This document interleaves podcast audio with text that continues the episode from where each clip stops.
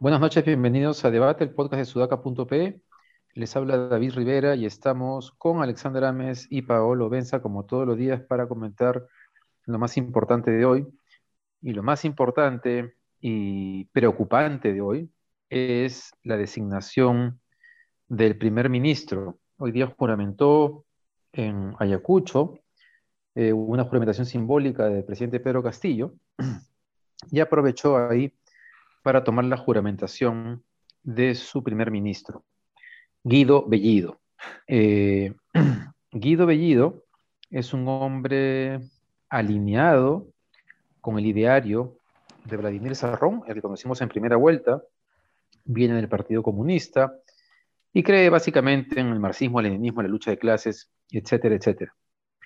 El motivo por el cual las redes y diferentes líderes de opinión eh, han mostrado su preocupación, ¿no? Quiero leer lo que pone Eduardo Darjan que, en Twitter que dice, esto es una provocación y una torpeza. Provocación porque pone muy alto el costo para partidos en el Congreso de tragarse este premier, incluso para los cercanos. Torpeza porque el espacio político ganado ayer se dinamita. Cerrón juega para Cerrón, mientras Castillo se debilita. Yo, solo, yo hoy sí quisiera eh, agregar que eh, un tema que hemos hablado en las últimas semanas, ¿no? Y es Castillo, en realidad. ¿Lo une a Cerrón solamente la necesidad política de su bancada en el Congreso? ¿O Castillo, como buen sindicalista, es un mecedor por naturaleza, da un discurso de 28 de julio que aparentemente muestra moderación y luego nombra un primer ministro para, en realidad, y es lo que él está pensando y quiere hacer, ir al choque e intentar cerrar el Congreso. ¿Para qué quisiera eh, Castillo cerrar el Congreso? ¿O Cerrón? Bueno, tal vez para hacer aquello que dicen que no quieren hacer.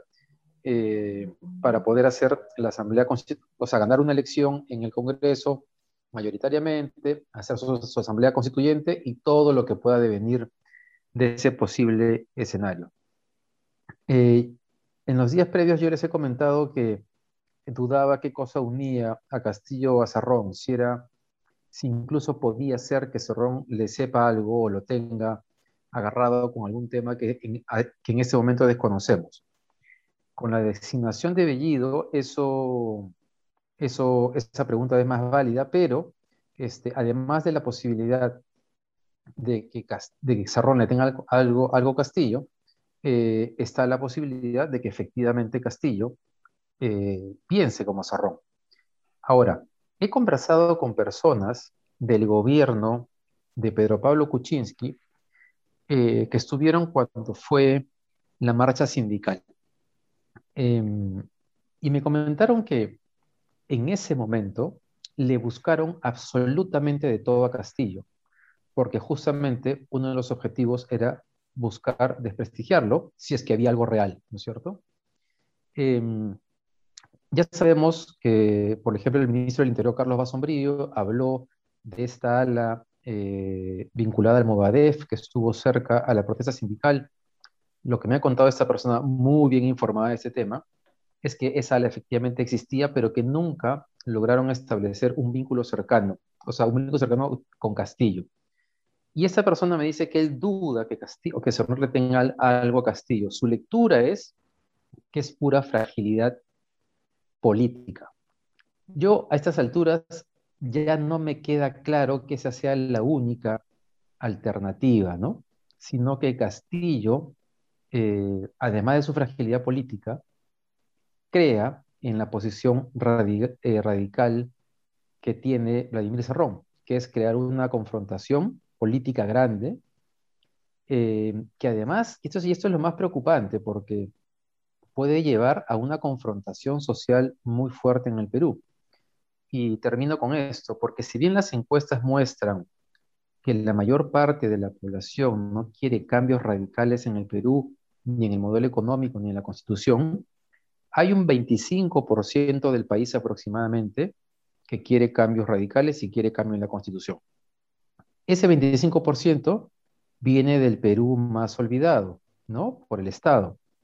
Y es el, el Perú más movilizado cada vez que hay un conflicto social.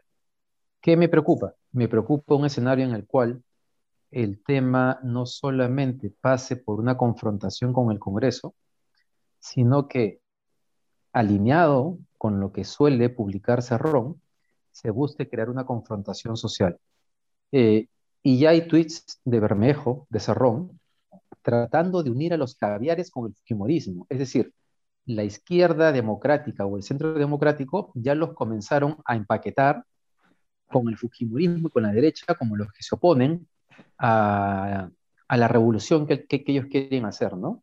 Y tengo la impresión que el mayor riesgo está que nos lleven a ese escenario. ¿Cómo lo ven ustedes? ¿Cómo lo ves, Pablo? Yo voy a dar un comentario quizás un poco inmaduro, pero me parece que es una gran estrategia la que han tomado, la de no separarse de, digamos, el discurso duro serronista. Eh, como mm. estrategia, más allá de la moralidad o inmoralidad, pero como estrategia me parece una cosa muy bien pensada y además ganarle la apuesta de mano, que es lo que le ha terminado faltando siempre ejecutivos como el de PPK, ¿no? Entonces, si estos me van a querer vacar, probablemente me vayan a querer vacar, lo que voy a hacer es ponerles un gabinete absolutamente confrontacional que no le den la confianza y luego quedar a boca de, tiro de, disolverlos, ¿no? Y probablemente con el arma de la constituyente, ¿no? Con, con el gatillo de la constituyente. Este, entonces me parece que le ha ganado el vivo a un Congreso que todos sabemos que va a ser un desastre y que lo va a querer vacar por cualquier tontería. Entonces, siendo pragmáticos, me parece una gran estrategia. Este, y me parece que, Castillo ha tomado para sus fines, para su carrera política, para, digamos, como presidente y, digamos, para su eh, identificación ideológica, ha tomado una gran decisión en no ceder el primerato a algo fuera de la línea dura serronista. Sin embargo, por supuesto, es una terrible noticia para el país, ¿no? Es una desastrosa noticia para el país que vayamos a tener de premier a un tipo que no puede decirle terroristas a los senderistas, porque parece que es demasiado difícil, este, a un tipo este, que probablemente no sea el mayor amigo de los derechos de las minorías, a un tipo, este, en fin, castrista, yo creo que para el país no va a ser bueno, aunque el único camino que sería bueno es el que yo vengo diciendo hace tiempo, ¿no? que esto acelere eh, la caída del gobierno, la caída del Congreso, que digamos que el Congreso busque una razón más, una, razón válida, pero una razón acelerada para contestar y que haya vacancia pronto y que entremos un gobierno un poco más sensato que este, que ya demostró no serlo. No sé cómo lo ves, Ale. Eh, estoy más en, la línea de lo que tú dices, Paolo. ¿ah? Eh, yo creo que es el plan perfecto no me parece inmaduro para nada lo que estás diciendo, al contrario, es, estás un paso adelante de, lo que han estado comentando hoy día varios politólogos este, que llamamos caviares, eh, o que se autodenominan con orgullo caviares, eh, porque creo que, em, o sea, es que de verdad me parece tan perfecto, es, es, eh, es, es Cerrón el malo, Castillo el bueno, me recuerda a ese chinito que era tan bueno con el pueblo que no tuvo nada que ver con su asesor oscuro, ¿no?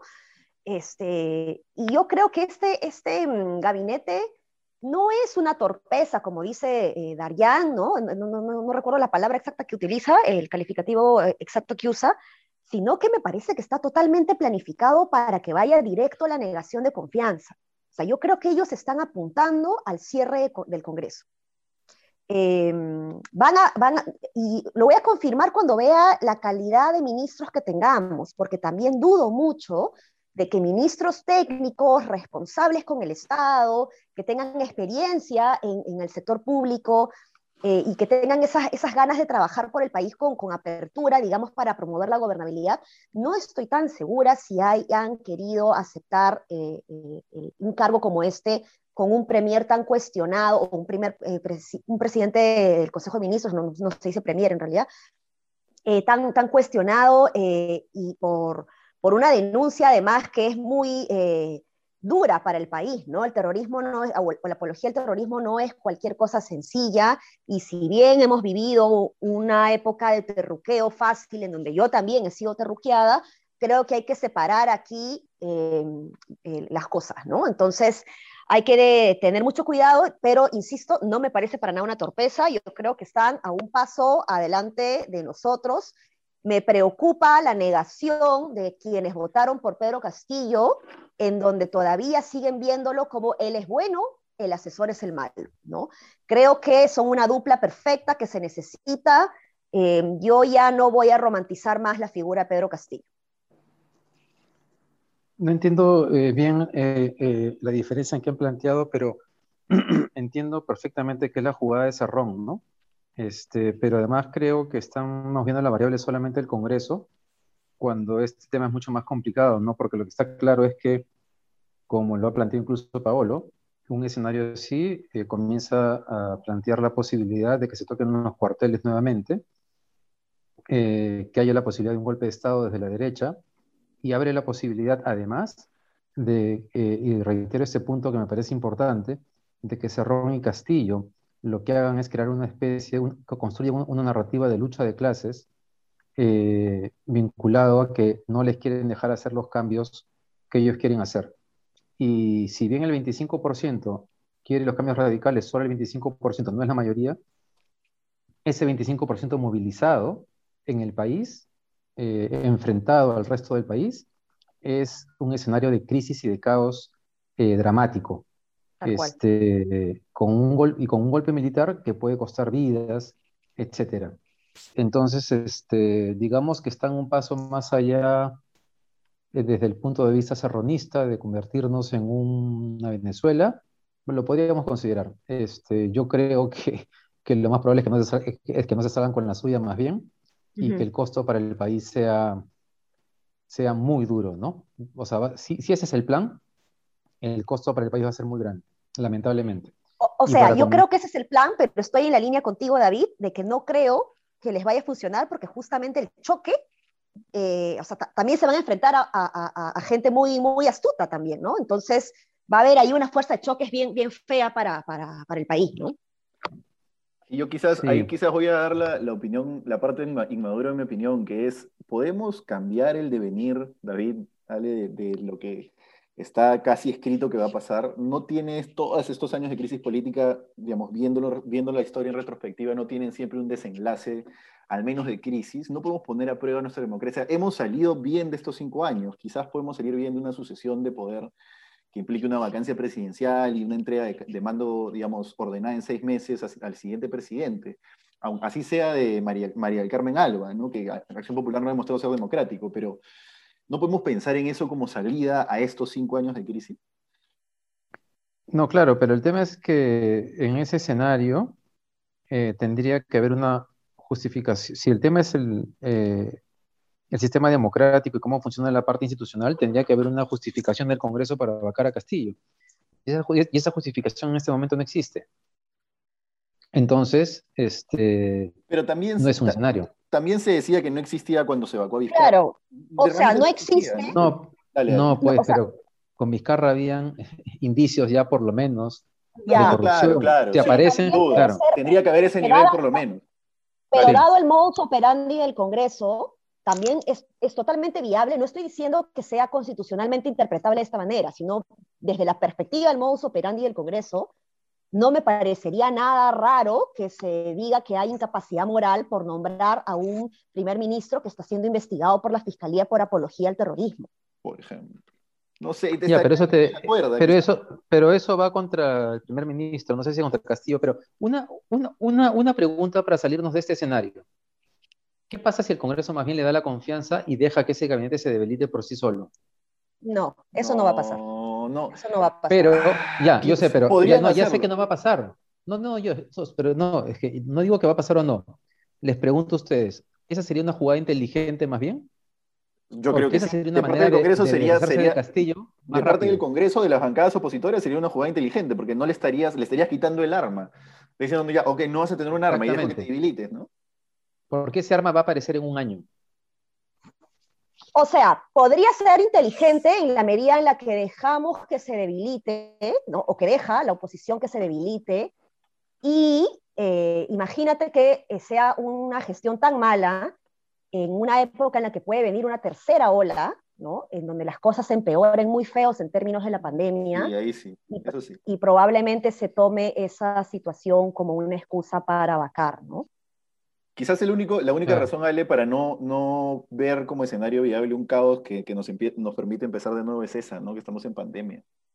Ahora, eh, todo esto implica que Bellido eh, renuncia al discurso de ayer de Castillo, porque ¿qué pasa si Bellido da mañana una entrevista y dice que él se reafirma en todo lo que ha dicho eh, Castillo el 28 de julio? Que lo va a hacer además.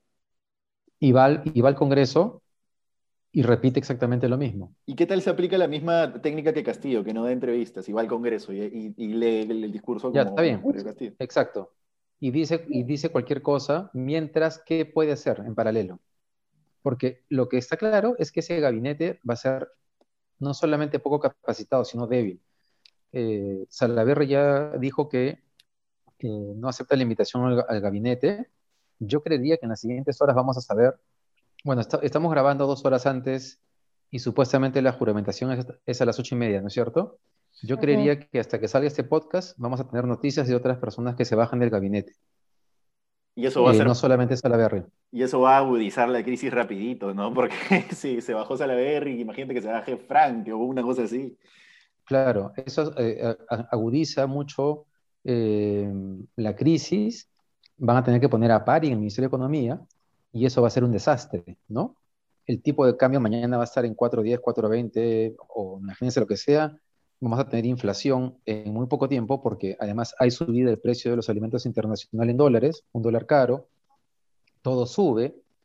Yo creo que lo inteligente sería dejar que ese gabinete se desinfle solito. Claro, eh, o sea. No sé si va a pasar yo creo que es un gabinete que está hecho especialmente para que sea negado. Estoy convencidísima de que eso es así. Pero, como tú dices, David, si la derecha es más inteligente, claro. puede no hacerle caso a esa jugada. ¿no? A veces en ajedrez uno hace una jugada para provocar ¿no? al, al, opositor y que reaccione según lo que tú quieres que reaccione, ¿no? según cómo tú quieres que reaccione. Si la derecha no reacciona como está esperando Castillo, Castillo se fregó porque armó un gabinete que no quería tener realmente, ¿no? Y además que, que su gobierno se desinfle. Lo que, lo, que, lo que diría eso no solo es que el Congreso es inteligente, sino que el Congreso puede ponerse de acuerdo entre varias bancadas para tomar una decisión. Podrían empezar un diálogo de bancadas de oposición que le puedan hacer una oposición inteligente a este gobierno y que no se dejen disolver en un año a través de esa jugadita, ¿no? Yo sí estoy también voy con Ale de que es, un, es un, gabinete que, que, quiere, ser, quiere ser denegado.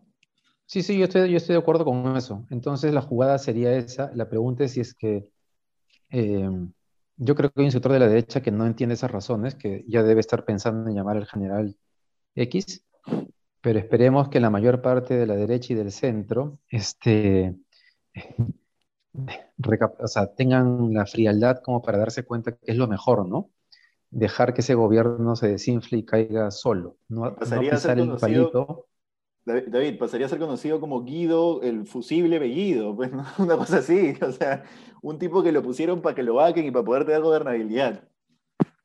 Bueno, Cerrón es capaz de mentirle a alguien, debe ser una pieza más en su construcción revolucionaria, ¿no? Tal cual, tal cual. A Cerrón no le interesa a la gente, este, no le interesa, como a Keiko tampoco, ¿no? O sea, son muy parecidos los dos.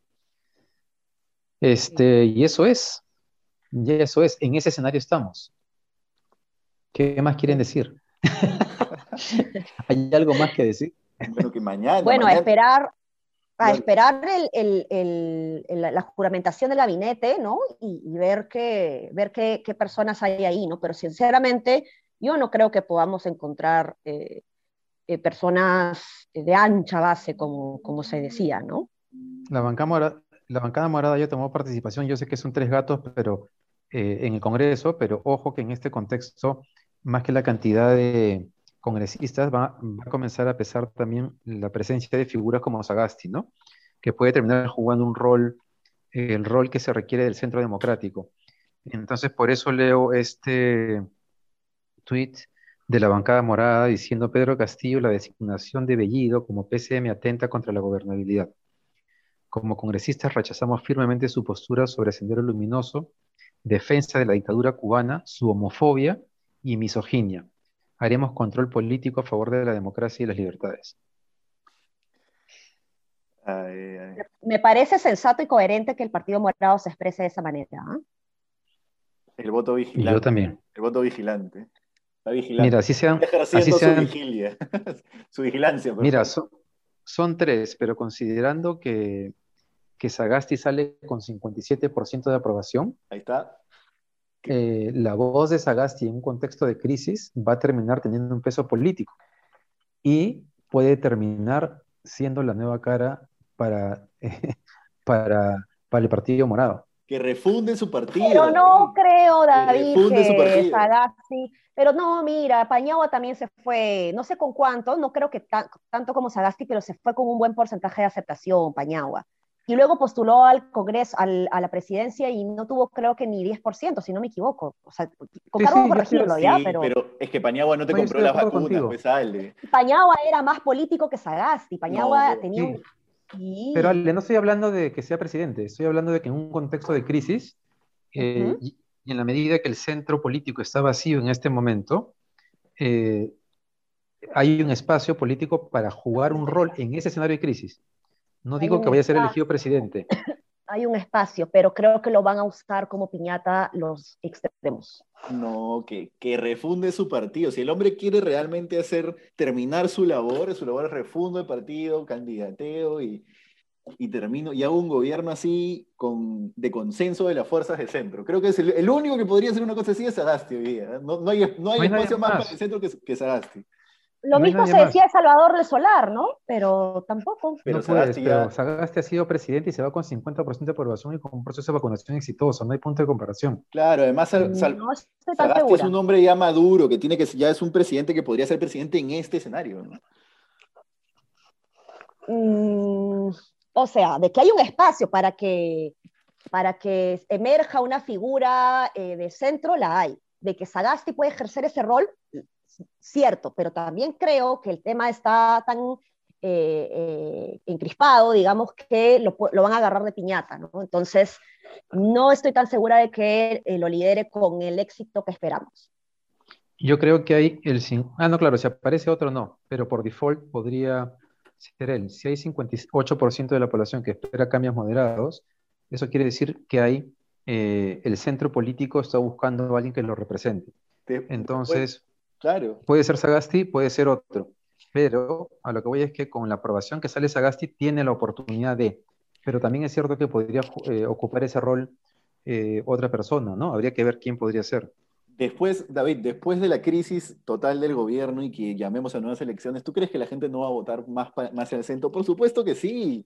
Si es que hay una salida democrática, por supuesto. Ahí hay un espacio para el centro interesantísimo. Vamos a ver cómo se dan las cosas, ¿no? Porque no sabemos todavía cuándo van a haber nuevas elecciones presidenciales. Sí, sí, estamos proyectándonos bastante, pero bueno, mm. es parte de los escenarios que tenemos que considerar.